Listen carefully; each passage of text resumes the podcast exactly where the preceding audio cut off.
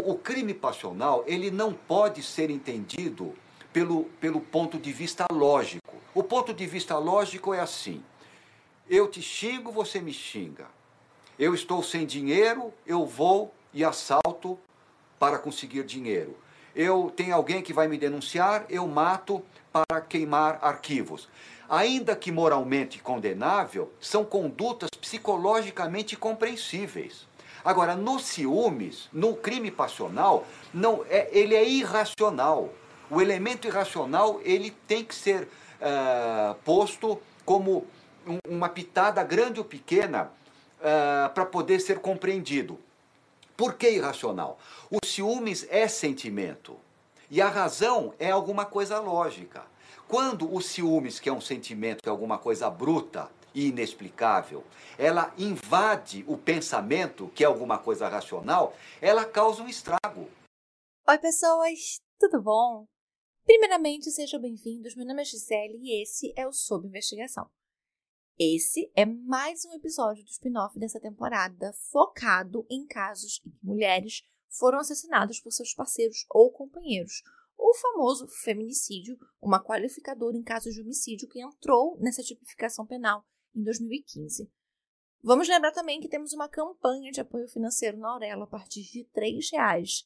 Se você que ouve sobre investigação e acha que o meu trabalho merece, você pode clicar no link que está na descrição dos episódios e apoiar mensalmente o podcast. O apoio de vocês é importantíssimo para que eu consiga tentar manter o podcast no ar e, no futuro, quem sabe, conseguir um editor para melhorar a qualidade do áudio e também para permitir que eu tenha mais tempo para pesquisa, para estudar mais, para aprender mais e para melhorar o conteúdo do podcast. Mas, claro, que o seu apoio de outras formas também é válido, tá? Lá mesmo no Orelo, você, ao ouvir o episódio, já está contribuindo. Se você não quiser ser um apoiador financeiro mensal, há também a opção de Pix. Você ajuda se quiser e quando der no Pix, sob investigação com dois O, arroba gmail.com. E aí pode ser o que você puder e tiver vontade. Compartilhe, indique para os amigos e avalie o podcast caso a plataforma em que você esteja ouvindo, seja o Spotify ou seja a Apple Podcast, tenha lá a opção de avaliação e você ainda não foi lá dar a sua. E por último, mas não menos importante, agora você pode ouvir sobre investigação no YouTube e no YouTube Music. As temporadas do podcast estarão disponíveis por lá aos poucos. A primeira temporada já está quase completa e a segunda e a terceira subirão por lá ainda nesse mês de novembro de 2023. Então se inscreva no canal, deixa lá o seu comentário, porque lá eu consigo responder vocês melhor. Então a gente pode interagir mais.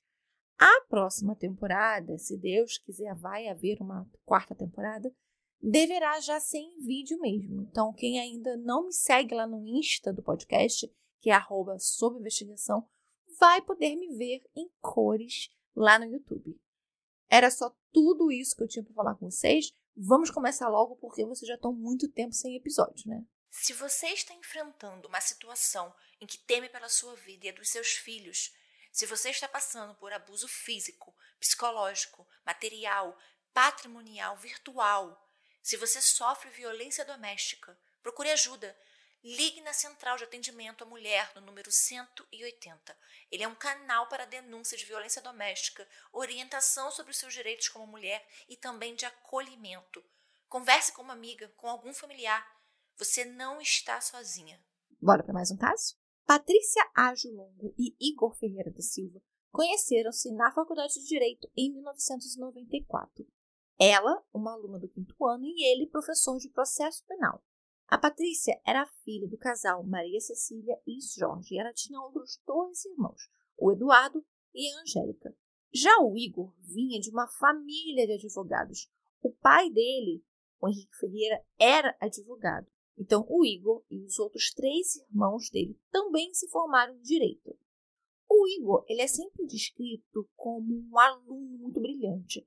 Ele passou para concurso do delegado de polícia muito novo e ele passou nas primeiras colocações. E ainda muito novo, ele foi trabalhar na delegacia de Bragança Paulista e lá ele prestou concurso para promotor de justiça e ficou também nas primeiras colocações. Então, aos 28 anos, o Igor já tinha sido delegado de polícia, agora era promotor de justiça e dava aulas na faculdade, onde a Patrícia, que tinha 24 anos, estudava. Além disso tudo, ele era diretor de jurisprudência da Escola Superior do Ministério Público. O namoro da Patrícia e do Igor acabou evoluindo até bem rápido, porque no dia 20 de setembro de 1997 eles se casam e logo a Patrícia fica grávida.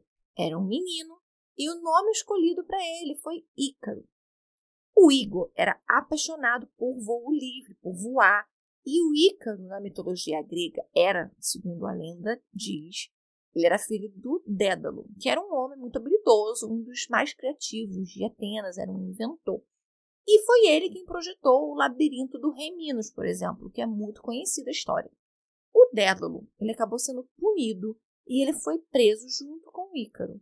E lá, para que eles dois conseguissem fugir daquela prisão, o Dédalo projetou e montou asas com penas caídas de pássaros. Só que, infelizmente, no dia da fuga, no dia em que eles fugiram daquela prisão voando, o Ícaro se empolgou e acabou voando alto demais.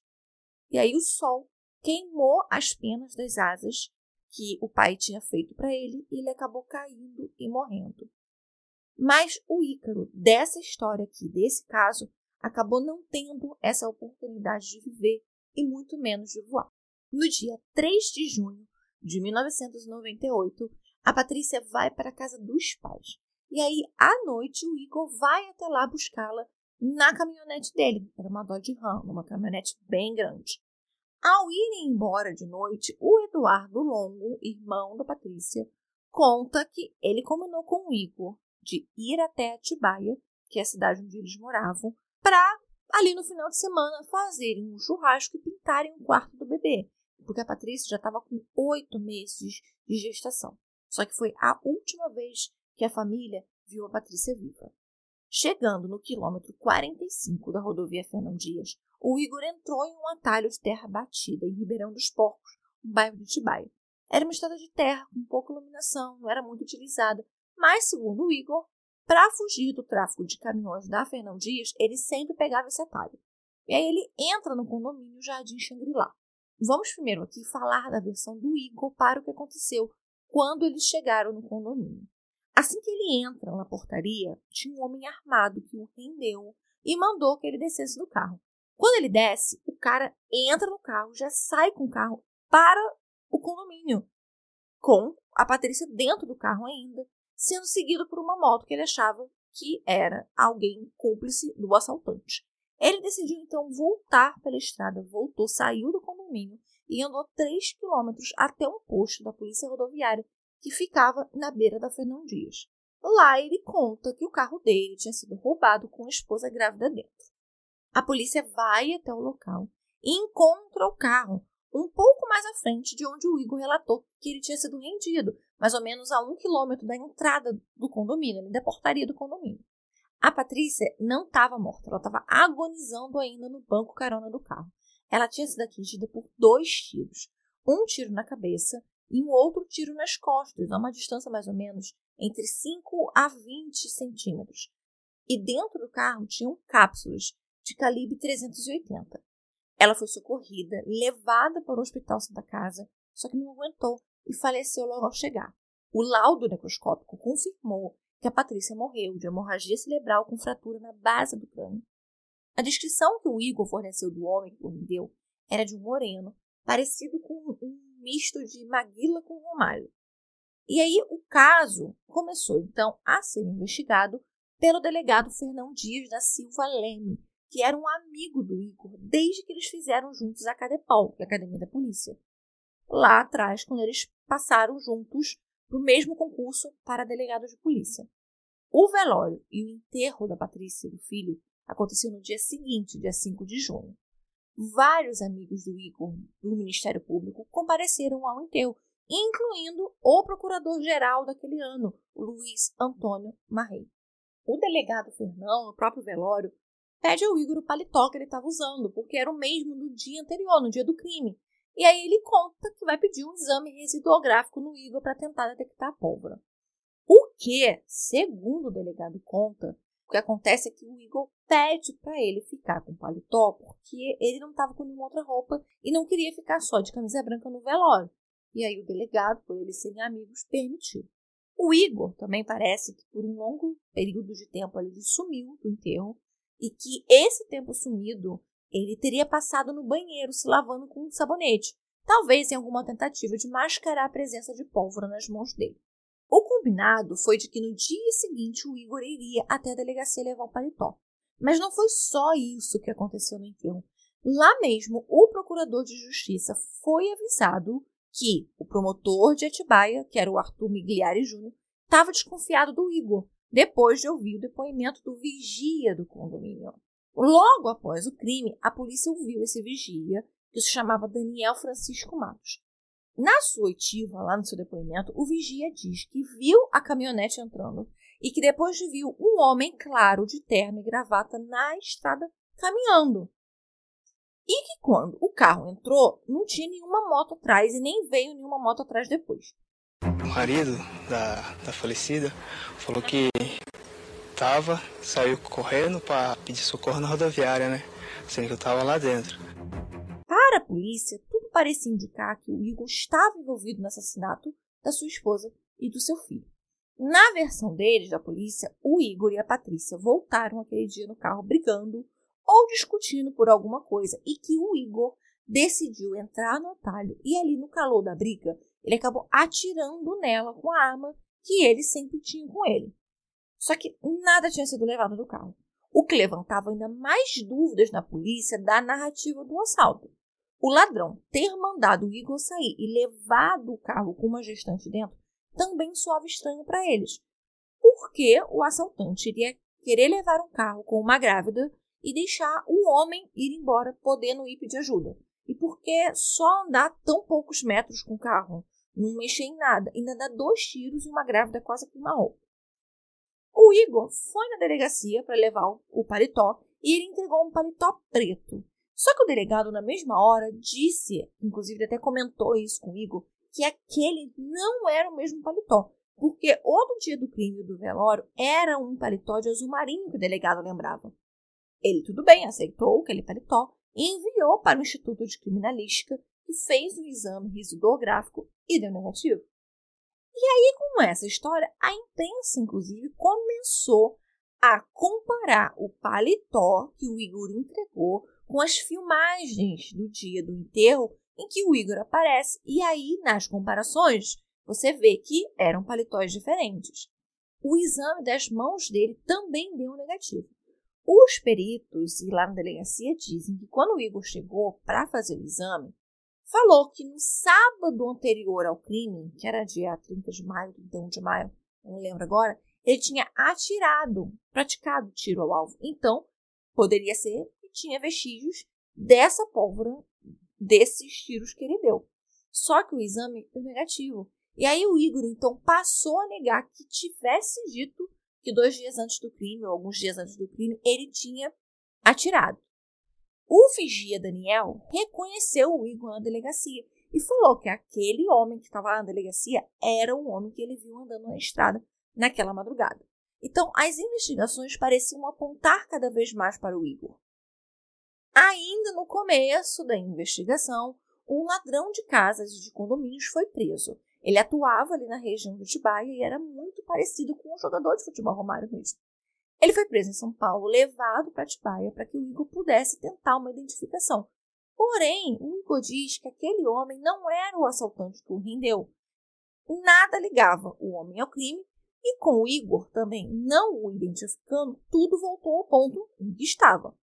Foi realizada uma busca e apreensão na casa do Igor e da Patrícia e uma coisa chamou muita atenção de acordo com a promotora responsável pelo caso, a Liliana Buff, que era a ausência de coisas de bebê. Ela diz que na casa não foi encontrada nada que levasse a crer que uma criança estava para nascer. Não encontraram enxoval, não tinha quarto de bebê, não tinha berço, não tinha brinquedo, não tinha nada que se esperava ter em uma casa que em um mês ou menos teria uma criança vivendo. O irmão da Patrícia refuta essa informação ele diz que existia sim um enxoval para criança, que foi comprado não só pela irmã dele, mas também pela mãe. e que em março daquele mesmo ano as duas saíram juntas, compraram várias coisas, além também de diversos presentes que a família sempre comprava e dava para eles. Ainda na casa, atrás de um tanque, foi encontrado um saco com 43 cápsulas de calibre 380, que era o mesmo calibre dos tiros que mataram a Patrícia, o que só aumentou a crença de que o Igor era o assassino. O Igor andava armado e todo mundo sabia disso. Ele costumava praticar aulas de tiro, todo mundo também sabia disso. Então, onde estava a arma que ele usava?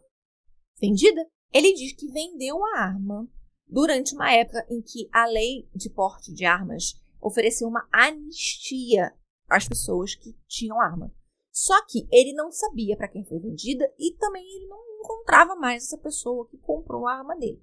Ainda em junho de 1999, armas de uso restrito, como uma pistola 9mm, por exemplo, foram encontradas em um sítio e ligadas não só ao Igor, como a um dos irmãos dele, o Egger. No dia 20 de junho, ele e o irmão acabaram presos por porte ilegal de armas. Cinco dias depois, o Tribunal de Justiça mandou soltar os dois. No decurso de tudo isso, um homem enviou uma carta para a juíza corregedora de Atibaia confessando o assassinato da Patrícia Longo. João Genivaldo dos Santos estava preso por latrocínio e estupro em Guarulhos. Então, supostamente, o caso poderia estar resolvido. Mas não estava. A polícia acabou descobrindo que dois irmãos de Igor foram usando da prerrogativa de advogados até Guarulhos, onde o João Genivaldo estava preso. A mulher dele, a Ana Lúcia Leite Pereira, conta que ofereceram 5 mil reais para que o João assumisse o crime da mulher morta pelo promotor. Diz ela que isso foi dito, saiu da boca de um dos irmãos do Igor, que ela tinha sido morta pelo promotor. Além do dinheiro, eles também prometeram que poderiam protegê-lo na penitenciária. Ele aceitou a proposta e, a pedido do Egger, escreveu a carta confessando. No dia 7 de agosto de 1998, o procurador de justiça, Luiz Antônio Marrei, o mesmo que estava lá no enterro da Patrícia, aceita a denúncia contra o Igor Ferreira da Silva. Por ser um membro do Ministério Público, o Igor seria julgado pelo órgão especial do Tribunal de Justiça de São Paulo, mesmo denunciado por homicídio qualificado por meio que impossibilitou defesa da vítima e por aborto. Ele não iria a um tribunal do júri. Esse órgão especial ele é formado por 25 desembargadores.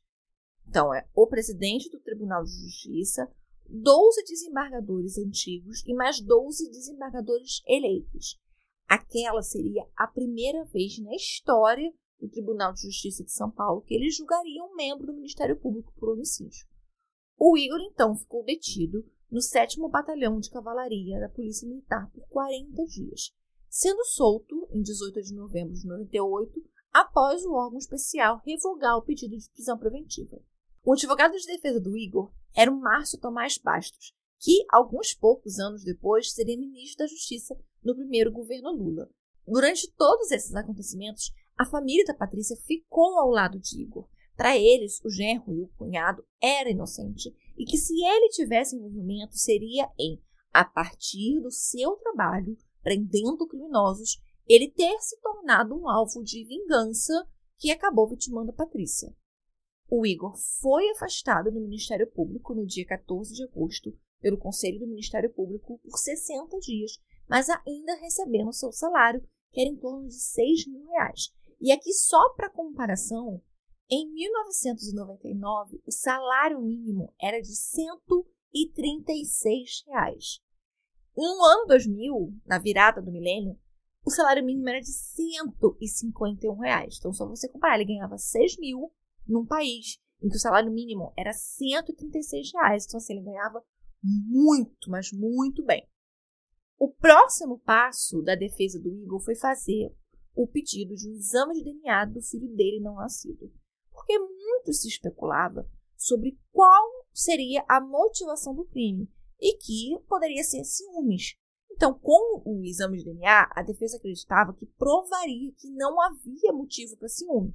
porque eles eram praticamente recém-casados. Estavam esperando o primeiro filho deles, e aquele filho era do Igor. A Patrícia não tinha caso com ninguém, nem, e nem havia razões para que ele tivesse ciúmes da Patrícia. Só que as coisas não saíram se esperava que aconteceria. Para que fosse possível o DNA existir, era antes preciso o quê? Exumar a Patrícia. Então, o pedido de exumação foi deferido pela justiça e foi feito no dia 22 de fevereiro de 99. O laudo ficou pronto alguns meses depois, em junho de 99. O exame ele foi feito pelo Laboratório de Biologia Molecular Aplicado da Faculdade de Ciências Farmacêuticas da USP, pelo Dr. Mário Hirata. O que ele afirmava era que, abre aspas, não há vínculo genético entre o senhor Igor Ferreira da Silva e o natimorto de Patrícia Ajo Longo, baseado na análise de 14 sistemas polimórficos do DNA humano. Fecha aspas. Foi um choque, porque o exame concluiu que o bebê não era do Igor. A defesa e a família da Patrícia começaram a contestar o resultado. O pai da Patrícia chegou a contratar uma empresa, a DNA Consult, para verificar o laudo emitido pela USP. E, de acordo com o Dr. Euclides Júnior, o exame era inconsistente e não tinha valor científico. Claro que, para a defesa, era preciso provar que aquele exame estava errado, porque aquilo ali daria munição para a acusação, porque provaria que aquela história de que talvez fosse por ciúmes poderia ser verdade. Afinal de contas, aquele bebê não era dele, então seria uma prova cabal de que Patrícia estava traindo o Igor. Ao mesmo tempo, a família dela queria refazer o exame para provar que aquele bebê era assim do Igor e de que a Patrícia jamais seria uma mulher que traía um marido que ela tinha que ela era apaixonada pelo pai do filho dela. Então, eles queriam preservar a honra da Patrícia. Então, eram duas pessoas querendo a mesma coisa por motivos diferentes. Uma para provar que aquilo ali não seria uma motivação do crime, e a outra para poder é, preservar a honra da Patrícia, que era a vítima.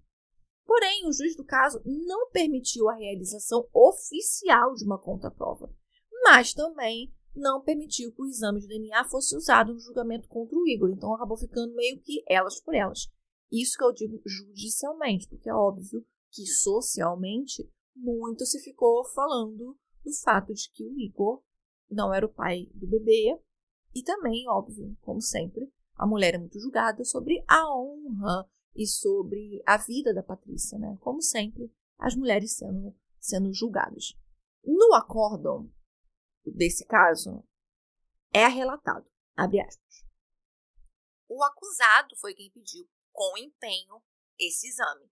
A única interpretação possível para tal comportamento é a de que ele, acusado, tinha a convicção plena de que era pai do nascituro Caso não tivesse tal convicção, não haveria de requerer uma perícia de tal gravidade e precisão, pois estaria correndo desnecessariamente risco de a prova vir em seu prejuízo. Fecha aspas. O julgamento do Igor aconteceu no dia 18 de abril de 2001. Sendo no órgão especial, o Igor não precisava estar presente e não esteve. O advogado dele o representou. Por unanimidade, ele foi condenado a 16 anos e 4 meses por homicídio qualificado e abortamento sem consentimento, 2 anos e 4 meses pelo aborto e 14 anos pelo homicídio. Apesar da promessa do advogado de que Igor se entregaria, ele fugiu. E por oito anos não se soube o paradeiro do ex-promotor Igor Ferreira da Silva. A casa em que ele e a Patrícia moravam, que eles possuíam, foi vendida, dizem as fontes, por 140 mil reais. Várias pistas apareciam e davam que ou ele estaria em Florianópolis ou de que ele teria fugido do país, para fora do país, e teria ido para o Chile. No mesmo ano de 2001, ele foi condenado novamente pela acusação de porte ilegal de armas há dois anos. O Ministério Público achou pouco, recorreu dessa pena e a pena subiu para três anos em 2003. A exoneração do Igor só saiu cinco anos após a condenação dele pelo crime, em 2006. Quer dizer, ele foi afastado do Ministério Público lá em 1998, 99. Ele foi condenado em 2001, mas ele só deixou de ser promotor e foi exonerado do cargo lá em 2006. Passam-se anos E chegamos em 2009. Em outubro de 2009, a polícia recebe uma denúncia anônima de que o ex-promotor estaria na rua Dentista Barreto, na Vila Carrão, que é um bairro na zona leste de São Paulo, em frente a um condomínio. E ele estava. O Igor foi preso e levado para a quinta delegacia. Muito se diz que é, o Igor mesmo que ligou para se entregar, outros dizem, outras fontes dizem que foi o irmão dele que ligou e falou onde ele estava, porque eles combinaram que ele deveria se entregar, porque o Igor já estava sem dinheiro. O dinheiro dele tinha acabado. Então, vamos repetir aqui. Ele só foi exonerado em 2006. Essa prisão aconteceu em 2009. Ele já tinha vendido casa, carro, as coisas dele. Então, aparentemente, o que as fontes dizem que o dinheiro acabou e que ele decidiu se entregar. Ele realmente fisicamente estava muito mudado, estava bem mais calvo, muito mais magro.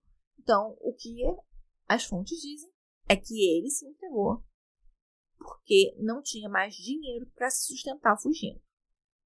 Só que ele se entregou, mas continuava dizendo que ele era inocente. E a família da Patrícia continuava do lado dele. Ficou ao lado dele durante todos esses anos que ele ficou foragido. Continua fazendo parte da minha família e é meu filho mais velho. Só mesmo um indivíduo portador de alguma doença grave mental assassinaria a própria esposa e seu filhinho, né? Ele foi remetido para o presídio P2, lá em Tremembé, onde também estão outros presos famosíssimos que eu conheço e você também conhece. Tava lá o Daniel Cravinhos, não tá mais porque tá solto, né? O Alexandre Nardoni ainda está lá. O Roger Abdelmaci foi também para lá.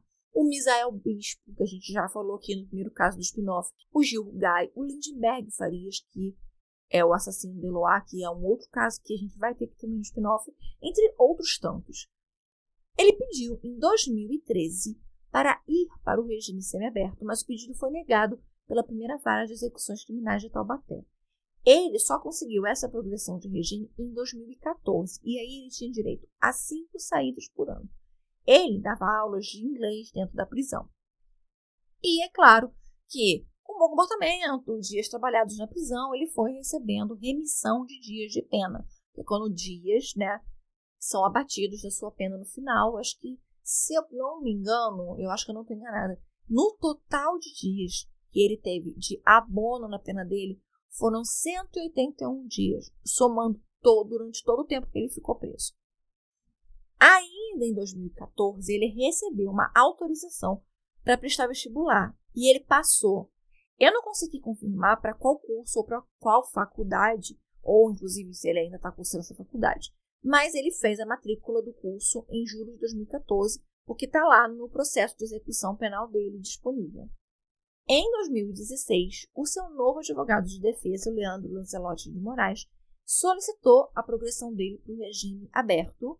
Esse pedido foi negado, porque parece que ele se recusou a fazer os exames criminológicos necessários. Mas logo em seguida, o pedido foi deferido e em 2016 ele saiu. A pena do Igor será totalmente cumprida em abril de 2025. Como eu disse, a família da Patrícia, até onde se tem notícia, acredita na inocência do Igor e ele mantém que não foi ele quem disparou os dois tiros contra a Patrícia. Esse roteiro teve entre suas fontes o episódio 1 da primeira temporada da série Até que a Morte nos Separe, que está disponível na Pluto TV de graça, e eu também usei o livro da Luísa Najib, A Paixão no Corpo dos Réus, além de outras fontes que eu vou deixar para vocês lá no nosso blog. Esse foi o episódio de hoje, espero que vocês tenham gostado. Depois vocês me digam, vou deixar lá no post no Insta, como eu sempre faço, as fotos do caso. E eu quero saber de vocês, o que vocês acham, não só do caso em si, mas também da postura da família da vítima de ficar ao lado daquele que foi acusado, preso, condenado pelo assassinato da filha e da irmã deles. O que vocês acham? A família tá certa? Há motivos para desconfiar? Talvez não tenha sido Igor. Ele realmente seja inocente ou não? Não sei. Eu confesso que eu também não sei. Pesquisei, pesquisei e não cheguei a uma conclusão. É, mas eu quero saber a sua opinião. Então depois você me deixa lá no Instagram a sua opinião sobre esse caso. É isso, já já volto com um novo episódio. Beijos!